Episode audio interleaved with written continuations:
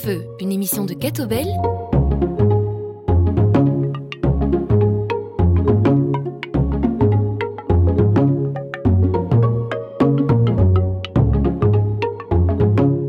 Bonjour, Manu Van Leer avec vous. Je suis très heureux de vous retrouver dans plein feu et d'accueillir notre invité, Monseigneur Guy Arpigny, l'évêque du diocèse de Tournai.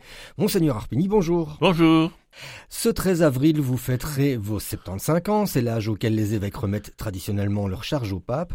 À cette occasion, nous avons souhaité vous rencontrer pour évoquer votre parcours, marqué par 20 années d'épiscopat, dresser un bilan de cette mission, mais aussi avoir un regard sur l'Église dans votre diocèse et plus largement en Belgique et dans le monde. Mais avant cela, Monseigneur Arpigny, on va revenir sur votre parcours, à commencer par votre jeunesse. Où avez-vous grandi et quels sont les souvenirs les plus marquants de votre enfance et de votre adolescence? Je suis né le 13 avril 1948 à Lutre, un petit village entre Charleroi et Nivelles. J'ai été baptisé le dimanche après ma naissance, donc je suis né un mardi à 23 heures. J'étais baptisé le dimanche d'après. C'est rapide. À l'époque, c'était vraiment le, plus rapidement possible.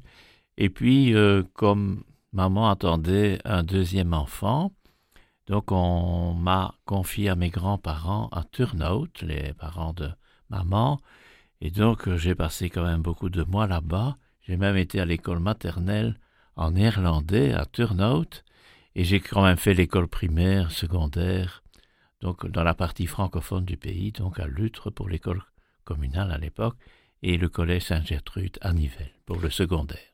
Et que faisaient vos parents? Papa travaillait au chemin de fer, donc il s'est retrouvé à un certain moment sous-chef de gare à Lutre, à Marchais-nos-Ponts. Il a terminé sa carrière comme sous-chef de gare à Charleroi.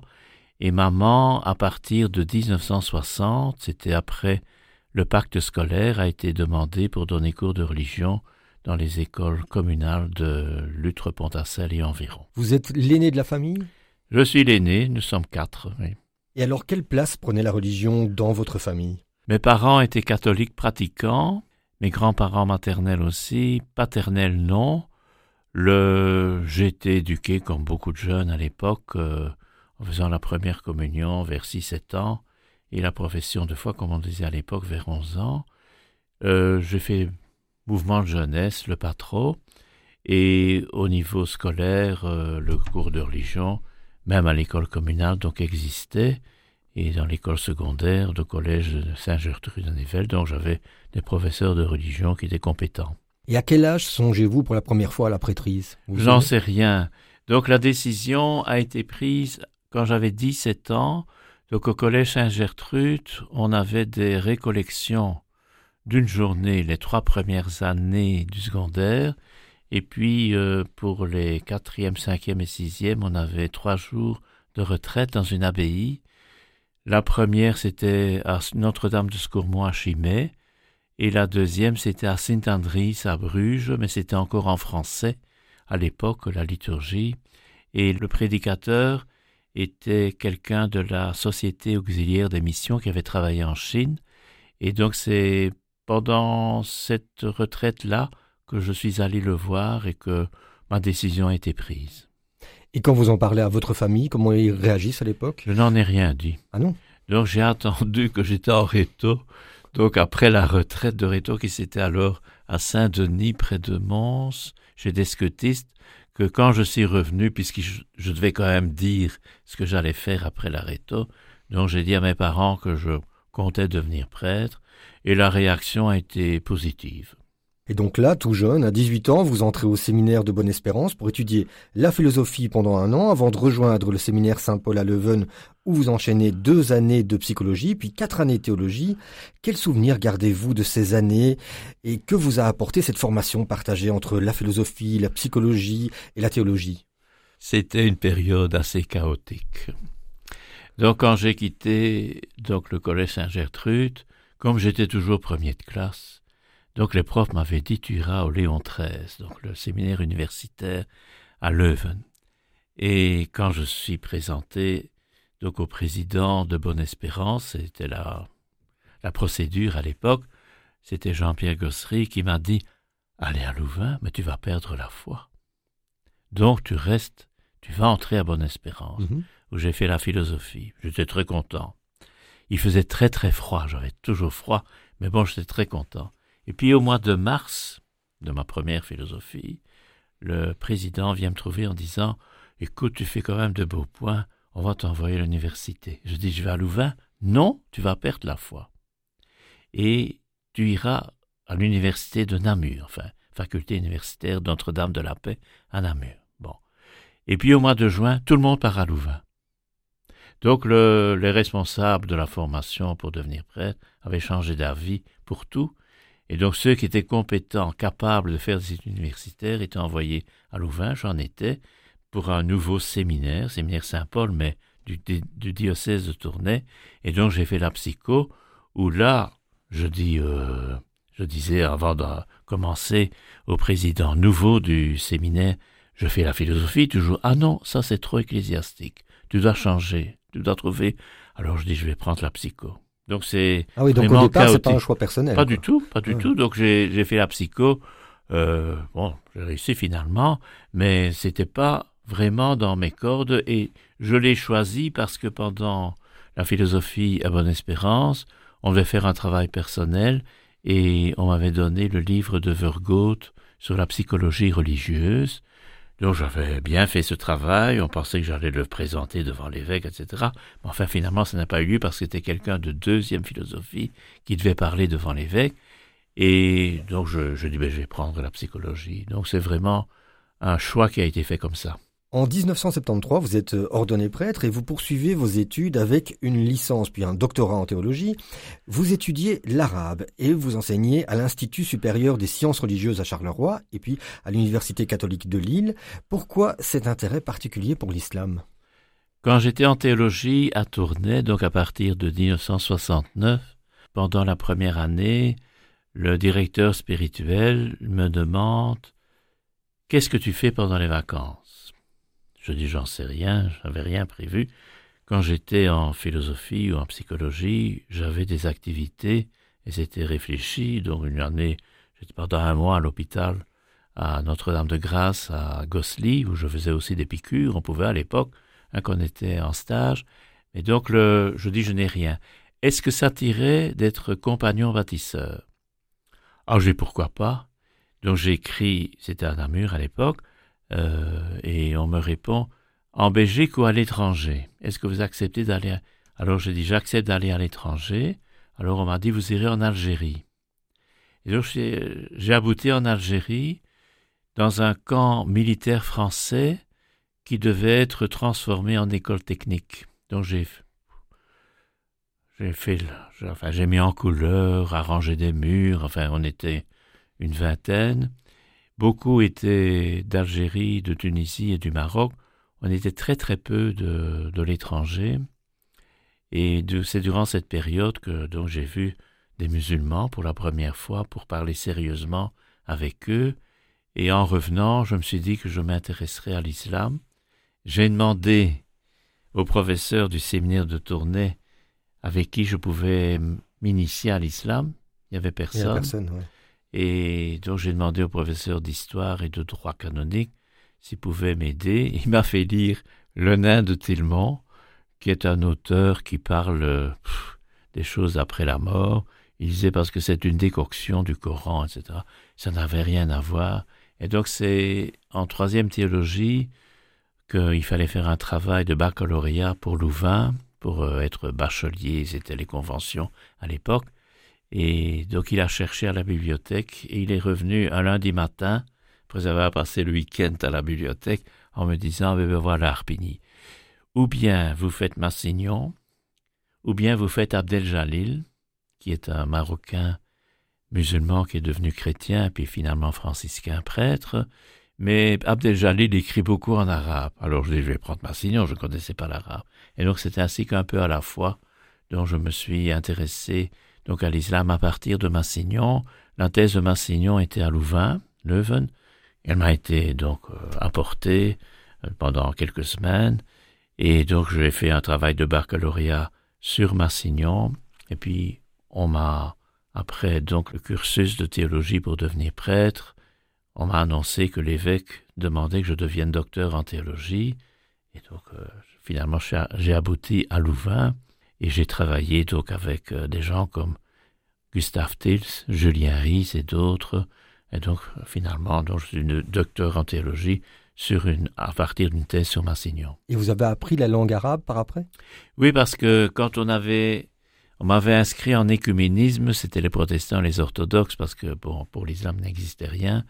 Et le, au bout de deux ans, donc euh, après avoir présenté le mémoire en licence en théologie, Gustave Stills me dit Est-ce qu'on peut en faire un article pour la revue théologie de Louvain? Je ne m'attendais pas évidemment à ça. Et on pouvait faire un quadrimestre, comme on disait à l'époque, à l'étranger. On voulait m'envoyer à Genève pour les protestants. Je dis non, moi c'est Paris, l'islam. Donc je suis allé à Paris. Mon promoteur de thèse était un Libanais qui enseignait à Paris et qui m'a dit euh, vous devez absolument euh, étudier toute l'islamologie. J'avais commencé l'arabe avec Mlle Van à Leuven. J'avais réussi. On, était, on avait commencé à cinq. La première année, on était deux à passer l'examen. Et en deuxième année, j'étais tout seul à présenter l'examen. Donc, j'étais vraiment drillé hein, pour faire de l'arabe. Et alors, à, Paris, euh, donc mon promoteur, m'a dit Vous devez faire le diplôme. Donc, j'ai fait le diplôme. Donc, j'ai fait de l'arabe pendant des années, tous les jours, pendant une heure. Et à Paris, c'était tout le jeudi après-midi. C'est un fameux rythme. Monseigneur Arpigny, entre 1988 et 2003, vous avez été chargé de recevoir les couples islamo-chrétiens qui demandent le mariage religieux à l'Église dans la province du Hainaut. Donc, quel regard portez-vous sur la communauté d'origine arabe qui vit en Belgique? C'est un fait, et comme tous les faits donc, qui se passent dans l'histoire de l'humanité, c'est à apprécier de manière positive. Donc nous ne décidons pas de l'avenir de l'humanité. Donc il y a eu des migrations, et pour la Belgique, c'est le gouvernement de l'époque, au début des années 1960, qui a demandé à la Turquie et au Maroc d'envoyer des hommes pour travailler en Belgique. Et finalement, ce sont les familles qui ont été accueillies.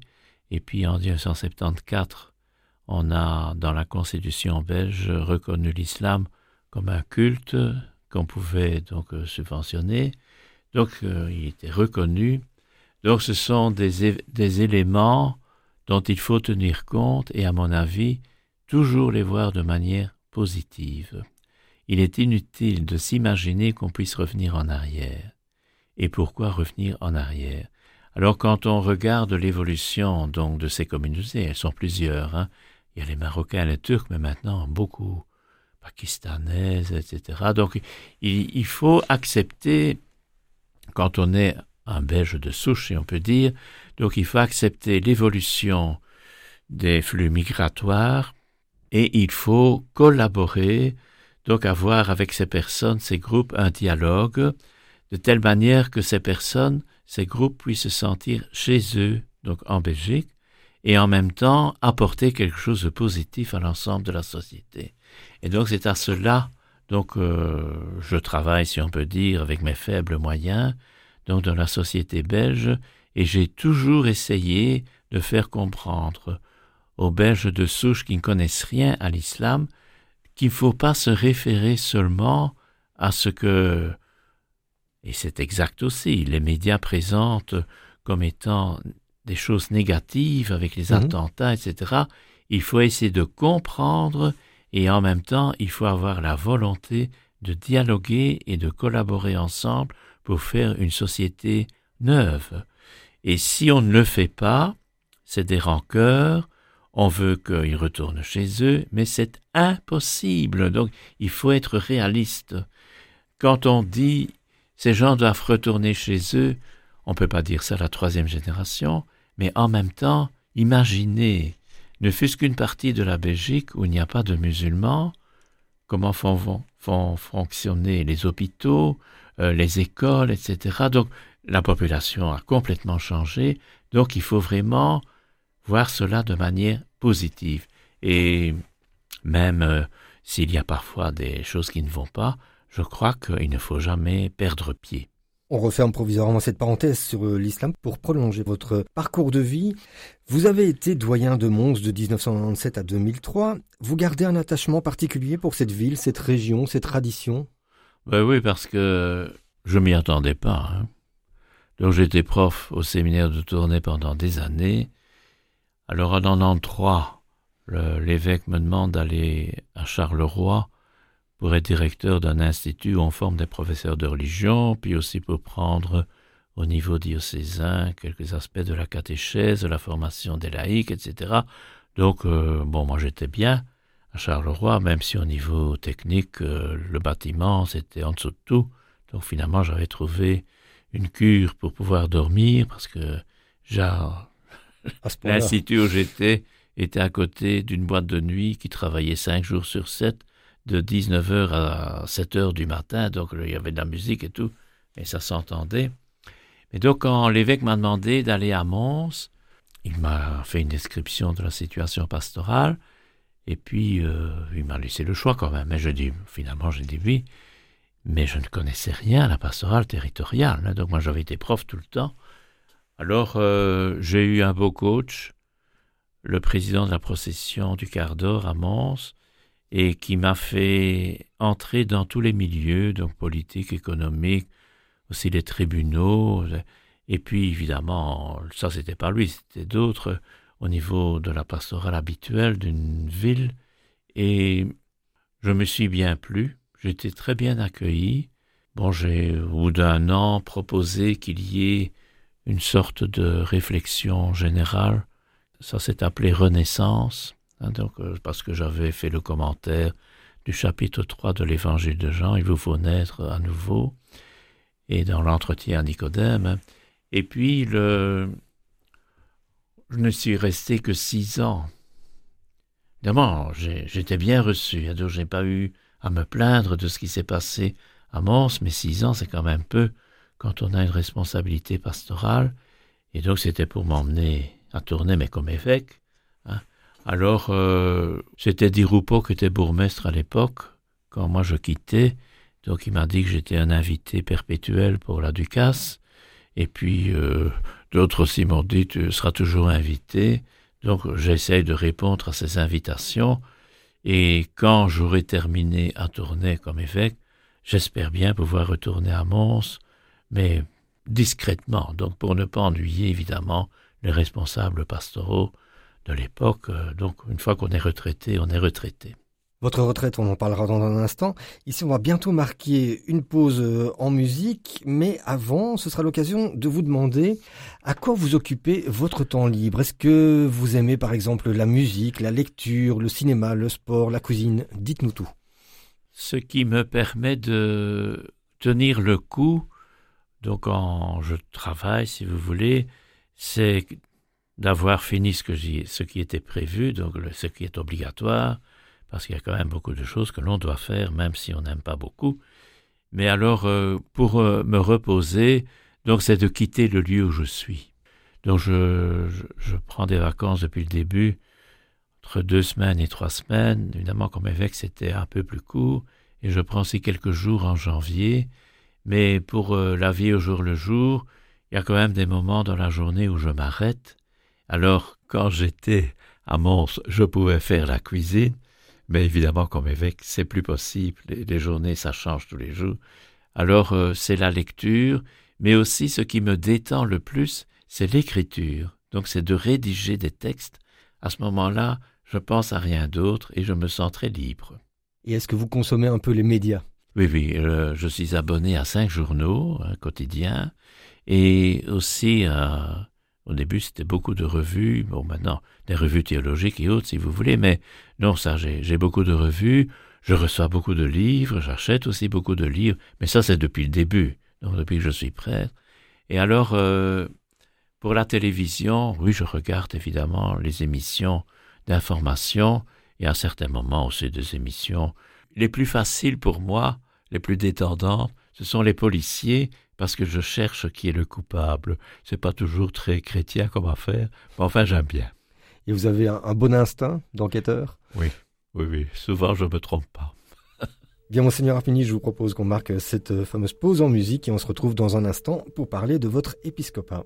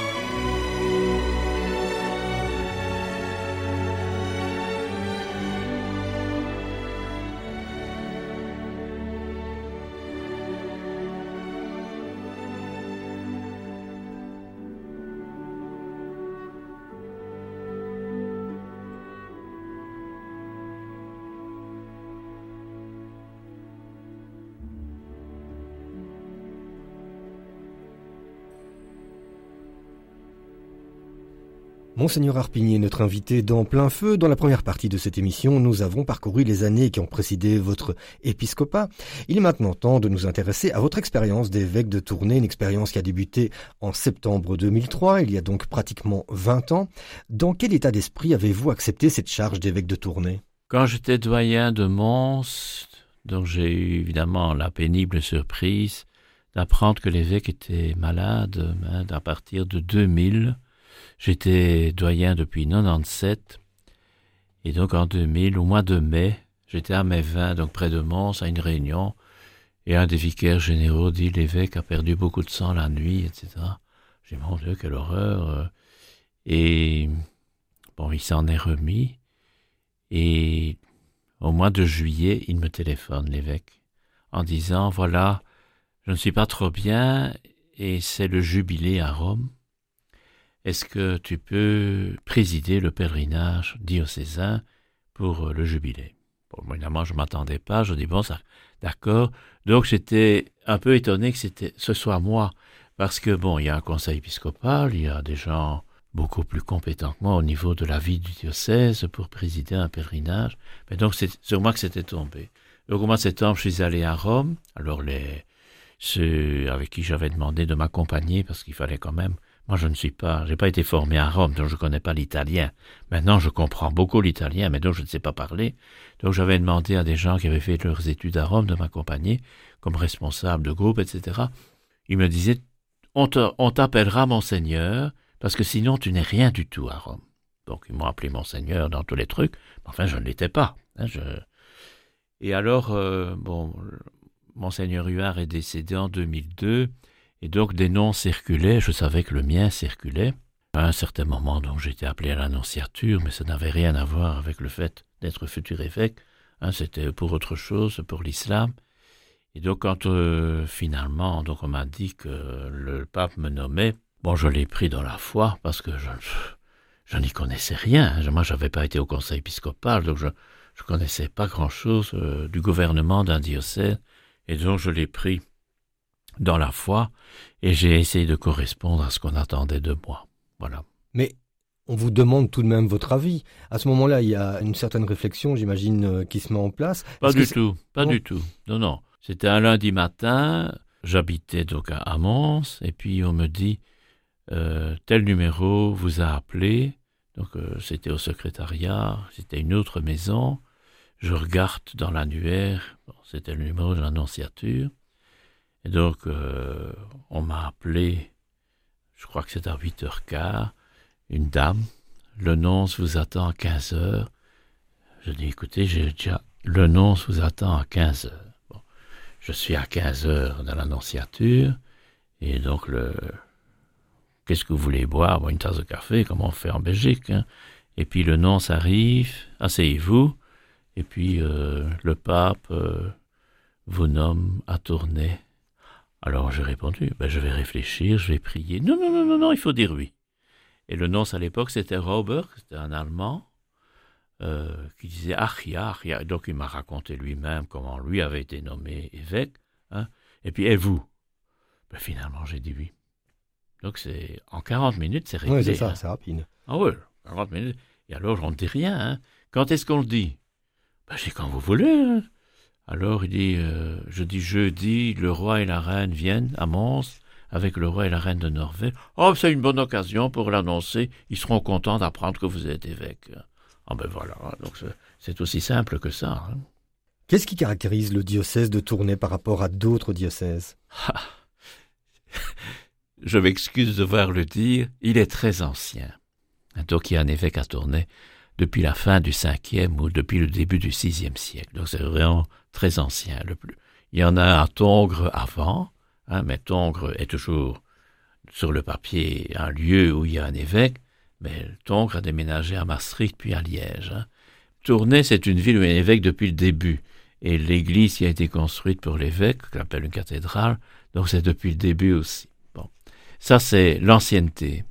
Et puis, c'est un, une partie de la Belgique tournée, donc à l'ouest de l'Escaut, qui a pendant des siècles dépendu de Tournai, alors que le reste, ça dépendait de Cambrai ou de Liège. Et ce n'est que depuis Napoléon que c'est le Hainaut qui fait partie du diocèse de Tournai. Donc c'est un, c'est très récent quand on regarde depuis le début du, diocèse de Tournai. Et le, diocèse de Tournai, donc pour les gens qui habitent la province de Hainaut, Tournai c'est vraiment excentrique. Le centre c'est Mons, mhm. c'est Charleroi. Hein. Et alors il y a la Louvière. Donc au niveau industriel au XIXe siècle, on a donné beaucoup d'argent à la Belgique, hein, le Hainaut, avec toutes les industries, etc. Et puis après, donc 1930-1940, ça a été le déclin au niveau économique par rapport aux industries de l'époque. Et au niveau pastoral, si vous voulez, le, le monde ecclésiastique, l'Église, s'est vraiment lancé dans l'action catholique. Donc depuis le début des années 1920. Et quand euh, il y a eu commence, le, déclin a commencé. Donc, c'était pas seulement au niveau économique, mais aussi au niveau ecclésial. Donc, il y a eu au niveau de la, la relation avec l'Église de très grands changements.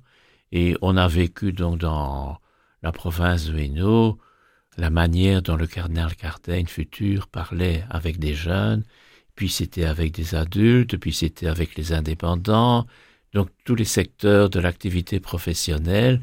Donc le Concile Vatican II a eu un grand retentissement dans le Hainaut, et alors nous avons subi, vécu, donc euh, tous les grands changements qui ont eu lieu depuis, avec le départ de prêtres, etc., donc qui ont quitté le ministère, de même pour la vie consacrée.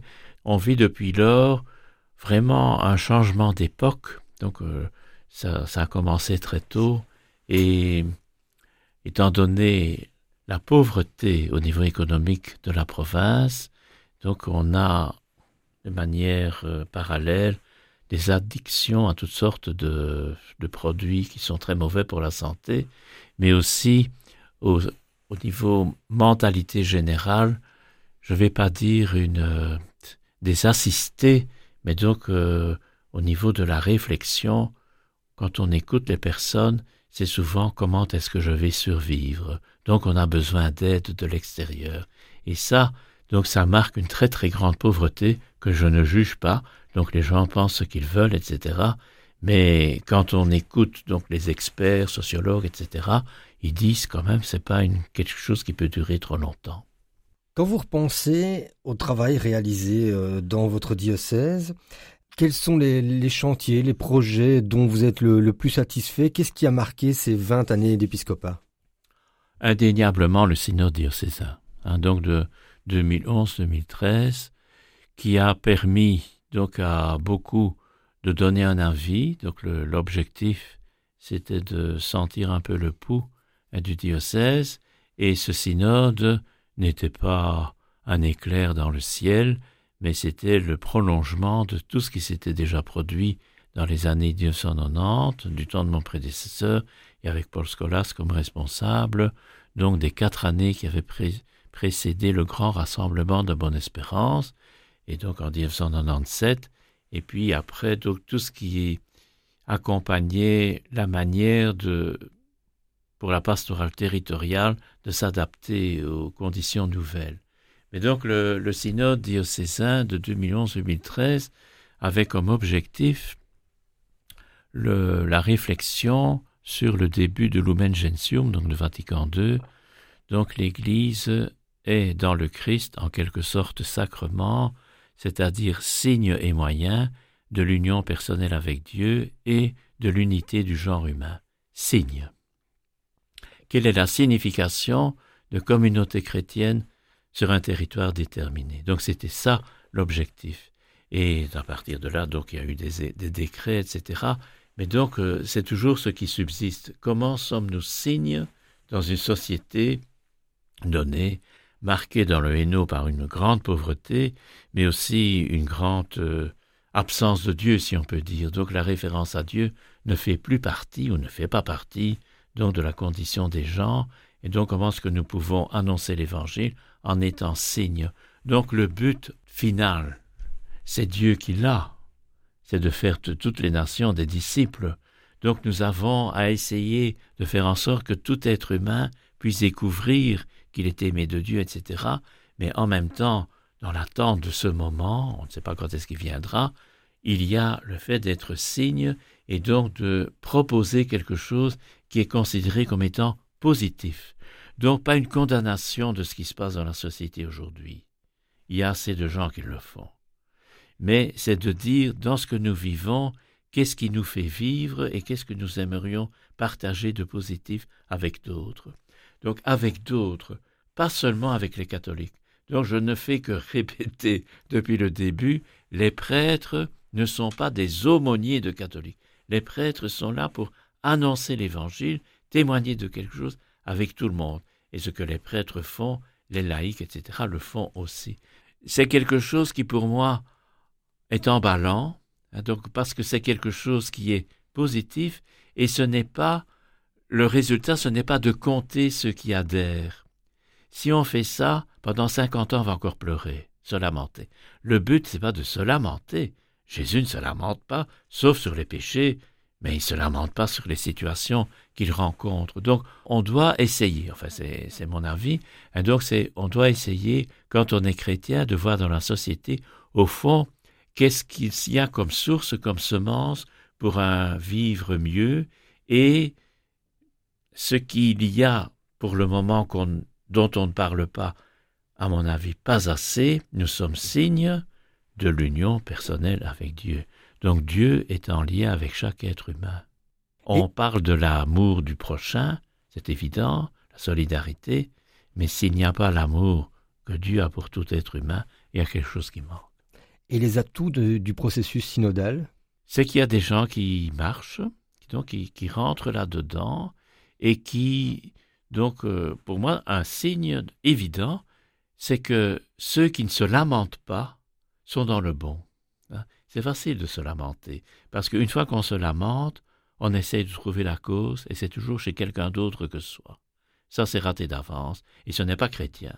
Donc le, le but, donc de tout ce qui est découverte hein, de ce que Dieu fait, c'est quelque chose qui est positif. Ulrich, donc dans Trouver en Dieu entre autres choses, et donc dans son entretien donc avec deux Allemands et puis finalement un francophone après, c'est quand il est arrivé au Japon, où est-ce que Dieu se trouve? Se trouve dans l'Église, on l'espère, mais dans la société, où est-ce qu'il est, hein? Et donc quand on, a cette question, et en Belgique c'est la même chose, où est-ce qu'il est? Mais pas seulement dans l'Église catholique. Hein? Où est-ce qu'il est? Où est-ce qu'il travaille dans la société? Alors tout ce que l'on a récemment hein, dans la liturgie, les béatitudes, etc. Donc quand on voit ces réalités dans la société où on vit, chez les chrétiens comme chez les non-chrétiens, alors on se dit Dieu est à l'œuvre et moi, ma mission, c'est de le dire, c'est de le voir, de le discerner, et donc à partir de ce moment-là, je regarde la société, je regarde le réel autrement que à partir de statistiques. Monseigneur Arpigny, vous êtes euh, évêque réventaire pour les questions liées à la justice. À ce titre, vous avez suivi de près le dossier des abus sexuels dans l'Église. Avec quelques années de recul, comment analysez-vous cette période éprouvante à plus d'un titre? Ça n'a pas été simple. Euh, je m'attendais pas. Donc un tel déferlement. Donc les abus sexuels, ça m'a été confié à partir de 2007. C'était Monseigneur Leustermann, l'ancien évêque de Gand, qui avait ça en charge. Et donc ça, c'était après l'affaire du trou, hein, donc 1996. Comme ça m'est tombé dessus, bon, c'était pas trop grave, il y a très très peu de cas, hein, donc dans les dossiers qui m'étaient donnés. Alors c'est l'évêque de Bruges qui donc a reconnu avoir donc un comportement tout à fait irresponsable avec un de ses neveux, c'était pas dans une relation pastorale, hein, c'était une relation familiale. Mhm. Et tout le monde était au courant dans la famille. Bon, alors euh, quand on apprend ça, on se dit ben voilà. Et puis euh, beaucoup donc euh, Adrian, professeur de pédopsychiatre à, Leuven, donc m'avait expliqué, mais avant les affaires de Bruges, ce qu'était la pédophilie. Moi, je n'y connaissais rien du tout. Et donc, ça a été une déflagration Et le sommet, pour moi, était atteint avec la perquisition, donc le, 24 juin à Malines, euh, comme par hasard. Hein, on fait ça quand les évêques sont réunis, etc., comme par hasard. Évidemment, je n'en crois absolument rien. Et donc, Daniel s'était déjà pensionné, donc retraité. Donc, il est arrivé, il m'a dit euh, Qu'est-ce qui se passe? Je lui dis Mais voilà, oh, ben, il dit Ça, c'est contre moi, donc euh, contre lui, Daniel. Ça, c'était pas contre les évêques en place. On en est sorti grâce à Manu qui était quelqu'un chargé de toutes ces questions difficiles pour la KU Leuven, et dans, les hôpitaux et ailleurs, mais il n'y avait pas que les abus sexuels, c'était aussi toutes sortes de transgressions. Et alors, euh, monseigneur Bonny, qui évidemment sur ces sujets-là était bien, bien informé par Manu Keirs, donc on a fait beaucoup de rencontres, et je dois dire, j'étais vraiment bien inspiré quand, donc c'était la veille des rameaux 2011, j'étais à Louvain-la-Neuve pour euh, les GMJ, avec quelques évêques francophones, les néerlandophones étaient de l'autre côté. Et donc j'avais dit à Monseigneur Léonard, était archevêque, je dis, écoute, la semaine prochaine, je pense que je vais prendre une initiative. Alors il m'a dit, mais écoute, fais attention. J'ai déjà vu que je faisais pas attention. Dans ces matières-là, on est quand même très prudent, hein, très prudent. Et donc j'ai téléphoné le mardi, après les rameaux, à Madame Lalieu, en lui demandant euh, si je pouvais la voir avec Bonnie euh, pour discuter de cette affaire-là, parce que le Parlement nous avait interrogés, il y avait une demande de la Commission hein, que pour un geste de l'Église. Elle m'a dit, je réfléchis. Une heure après, elle m'appelle, je dis ça va, on va se voir. Je dis est-ce que je vais avertir la presse? Elle m'a dit non, euh, vous ne saurez pas que dire puisqu'on n'aura pas encore parlé. Donc on s'est vu après Pâques euh, au Parlement, donc avec euh, l'ancien président de la Cour constitutionnelle, et il nous a expliqué, écoutez, il faut faire un geste. Je dis ça va, on va en parler, donc c'est revu plusieurs fois dans des lieux discrets pour ne pas que chaque fois les médias demandent ce qu'on avait dit. Et pour la fin du mois de mai, donc il y avait un texte pour annoncer aux médias qu'on allait faire quelque chose, d'imposer un geste. Et j'ai, ça devait sortir le lundi matin, je ne sais pas pourquoi, enfin, les décisions, je ne sais jamais d'où ça vient. Et le, j'ai dit, on va quand même demander à Madame Laluy si elle est d'accord. Et donc, j'ai téléphoné. Ah, je suis en commission. Je dis, écoutez, il faut une réponse pour 11 heures du matin. Et elle m'a dit, je suis d'accord sauf pour deux mots. Je dis on change les mots, donc j'ai pris sur moi. Je dis c'était pas dramatique. Et donc on a accepté d'entrer dans un processus où une indemnisation des victimes serait possible en respectant la loi.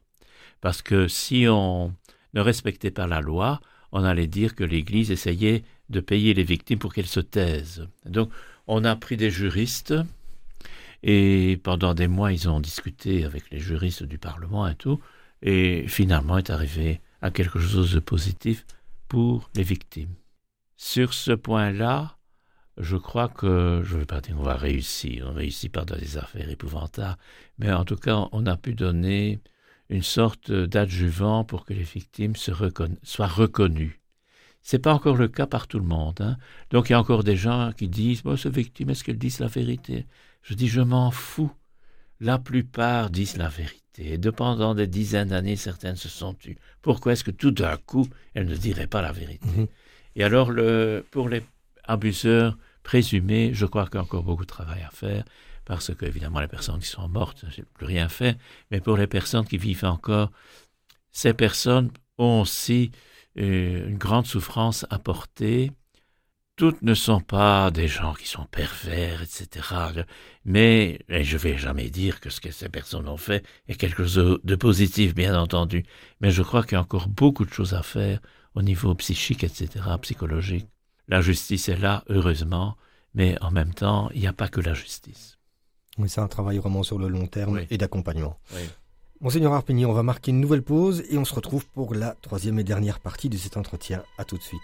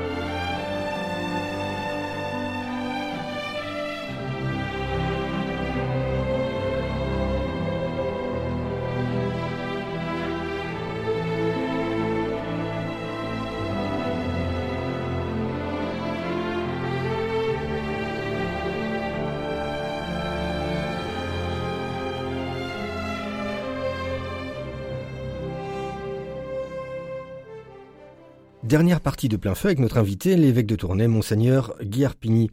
Les relations avec les autres membres de la conférence épiscopale, c'est toujours fraternel ou vous connaissez parfois des tensions? Oh, tout va très très bien. Donc, quel que soit, donc depuis que je suis évêque, il y a déjà beaucoup d'évêques qui sont passés, et je dois dire, euh, évidemment, chacun son caractère, sa manière de voir, etc. Mais tout se passe très très bien. Alors, il y a évidemment des tensions. Nous formons un groupe de 12 ou 11 personnes. Tout le monde ne pense pas la même chose sur tous les sujets, ça va de soi. Mais en même temps, on peut s'expliquer, et je n'ai jamais entendu donc quelqu'un qui engueulait quelqu'un d'autre. Donc, franchement, euh, j'ai beaucoup de chance. Hein. On compare parfois avec d'autres conférences épiscopales. Bon, j'ai été à Lourdes plusieurs fois pour les évêques de France. J'étais trois fois. Là aussi, je n'ai pas entendu des disputes homériques, etc. Non, le climat est très bon.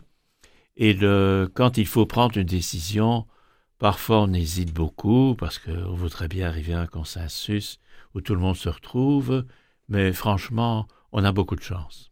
Sortons à présent de Belgique. Vous avez récemment rencontré le pape François lors d'une visite à l'Imina des évêques de Belgique. Que représente le pape François à vos yeux? C'est un successeur de Pierre. Et comme tous les successeurs de Pierre, sauf peut-être euh, certaines périodes de l'histoire de l'Église où c'était moins évident, donc c'est quelqu'un qui fait son travail sérieusement. Donc il exerce le ministère qu'il n'a pas choisi. Donc tous ces gens sont élus. Hein. Et c'est rare qu'ils ont payé des gens pour, les, pour voter pour eux. Donc ça, ne se fait pas. Hein. Donc le, le, pape actuel, et qui vient d'Amérique latine, etc., qui a déjà un certain âge quand il a commencé, donc c'est vraiment quelqu'un qui essaye de faire ce qui lui a été proposé donc par les cardinaux, mettre de l'ordre dans les finances, revoir les choses pour euh, les abus sexuels dans l'Église, mais aussi bien d'autres sujets dont on parle moins, hein, donc au, au niveau de la pastorale générale. Alors, euh, je crois que il fait très bien son travail. Euh, il le fait dans la foi. Il le fait aussi dans la confiance. C'est pas un bête type. Donc, euh, on dit parfois il est moins intelligent que Benoît XVI, Jean-Paul II.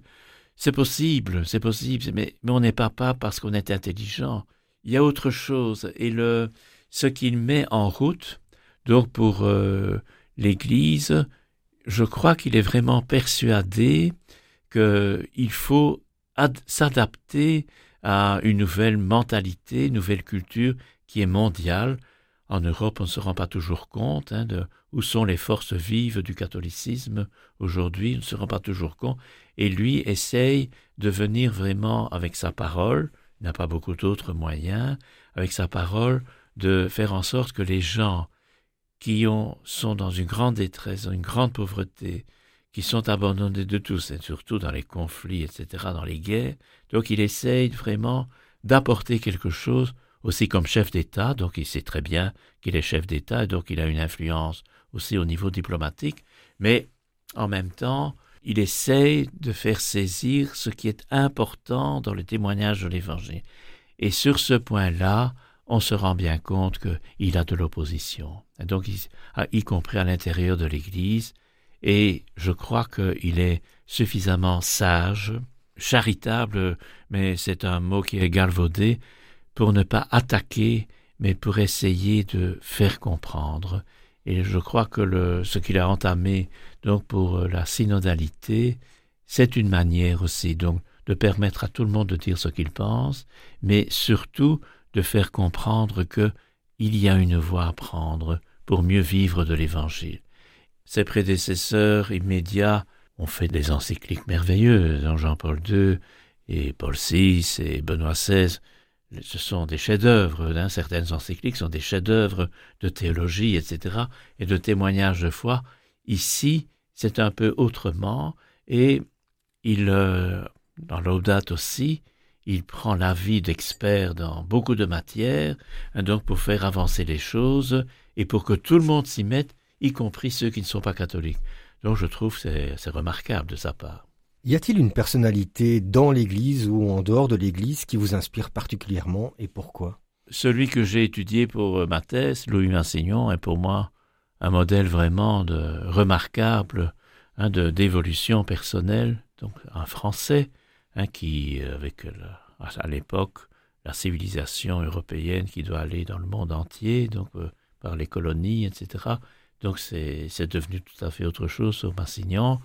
Ça a été le défenseur de, des droits des Algériens et des autres peuples à l'indépendance, l'autodétermination. C'est aussi un grand changement et aussi une autre vision des religions comme catholiques. Donc voir que Dieu agit aussi dans les autres religions, c'est quand même assez nouveau. Donc ça c'est une personnalité et alors une personnalité très proche. C'est Charles de Foucault, donc ils se sont connus et le Charles de Foucault, donc c'est quand même assez étonnant. Quelqu'un qui avait une formation remarquable au niveau militaire et qui avait un poste, etc. Et qui puis finalement découvre que c'est autre chose sa vie et qui insiste, qui insiste pour devenir prêtre, etc. Et puis il cherche sa voie longtemps et c'est en Algérie, au Tamanrasset, qu'il découvre autrement après avoir fait tout un parcours, et il meurt assassiné. Je dis, mais qu'est-ce que, Dieu veut? Sont quelqu'un qui avait encore possibilité d'avoir un rayonnement, assassiné. Hein. Donc je, je, trouve que ça montre bien que la manière, en tout cas dont moi je juge les choses sur l'évolution de l'humanité, eh bien je dois toujours m'attendre à des surprises, donc des choses vraiment insoupçonnables. Et c'est là que finalement, on découvre le chemin de Dieu. On arrive bientôt au terme de cette émission, donc je vous demandais d'être assez court euh, sur la question suivante. Quelles sont les forces de l'Église catholique aujourd'hui et sur quoi faut-il miser pour construire l'avenir? Oh, c'est assez simple. Les gens qui prient. Je pose toujours la question dans tous ceux qui sont actifs dans la pastorale et qui ont été choisis, et donc ce pas des gens qui se sont nommés eux-mêmes. Hein. Ils font énormément de choses. Est-ce qu'il y a chez ces personnes un lien avec Dieu, un lien dans la prière, dans la liturgie? Je me pose toujours, parce que je dis on fait, on organise, mais au fond, est-ce qu'on se rend compte qu'on est là au service de Dieu hein? Service des autres, bien sûr, mais aussi au service de Dieu. Et donc, les, je crois que les forces vives, c'est là qu'elles se trouvent. Donc, le Jésus, quand dans les évangiles, on lui pose euh, euh, la femme avec les deux piécettes au temple, etc. Elle dit, elle a mis plus que d'autres. Alors on sait bien que quand on est économiste, c'est le, contraire. Hein. Donc je dis, au niveau du témoignage de l'Évangile, quels sont ceux qui sont, entre guillemets, le plus signifiant, entre guillemets, le plus efficace au plan de la foi? Et je crois que c'est là que l'on découvre. Alors, il faut des gens qui discernent. Il y a des gens qui réfléchissent à ce qui se passe dans la société, au niveau des idées et dans le monde entier. Donc les théologiens, les philosophes, les hommes de science, etc., qui découvrent un tas de choses qu'on ne soupçonne pas. Alors ces personnes, en tout cas, moi, m'aident beaucoup à comprendre. Il faut essayer, mais c'est difficile parfois, de comprendre ce qui se passe pour un certain moment prendre une décision, une orientation. Ça ne se fait jamais seul. Donc le, deuxième endroit, si on peut, où les personnes où il y a quelque chose sur qui on peut compter, ce sont les groupes de réflexion qui discernent ensemble dans la foi, pas des, des unités, des, des, individus qui essayent de dire aux autres ce qu'il faut faire. Bon, il en faut, ce sont des prophètes alors, mais il faut vraiment des groupes de réflexion qui nous permettent alors de prendre une orientation. Le 13 avril, vous aurez 75 ans, l'âge de remettre votre charge au pape. Que prévoyez-vous faire une fois que vous serez déchargé de vos responsabilités d'évêque? Où allez-vous vivre et quels sont vos projets ou vos envies? Mes projets, c'est de pouvoir continuer ce que j'ai commencé quand j'ai fait ma thèse. Donc j'aime beaucoup étudier. Hein. J'ai enseigné pendant des années la théologie dogmatique fondamentale, enfin beaucoup de choses. Je crois que là, je peux, entre guillemets, me réaliser avoir l'impression que je ne perds pas mon temps. Mais aussi, on m'a déjà proposé plusieurs affaires, rendre service quelque part suivant mes compétences et je crois aussi le être au service du lieu où je pourrais vivre. Hein, donc je compte, je compte aller habiter à Mons, mais évidemment, je vais me, me, soumettre, entre guillemets, à tout ce que le doyen de Mons et ses collaborateurs hein, proposeront comme pastoral, et je vais surtout pas intervenir. Donc c'est eux qui décideront en, en accord avec l'évêque du moment, mais si je peux rendre service, etc. Mais on m'a déjà demandé d'aller euh, enseigner ailleurs, euh, faire des sessions, etc. Et aussi aller faire des conférences dans des instituts à Rome. Bon, je verrai bien ce qu'on me demandera. Tant que je ne fais pas d'AVC, j'espère que je pourrai rendre service. Tant que la santé est bonne, l'énergie est là. Voilà. Eh bien, un tout grand merci, Monseigneur Arpigny, d'avoir accepté notre invitation. C'était vraiment un plaisir de partager ce temps avec vous. On vous souhaite d'ores et déjà un très bon anniversaire et tout le meilleur pour les années à venir. Merci à toutes et tous de nous avoir accompagnés. Je vous dis à bientôt pour un prochain numéro de plein feu. Au revoir, au revoir, Monseigneur. Merci beaucoup.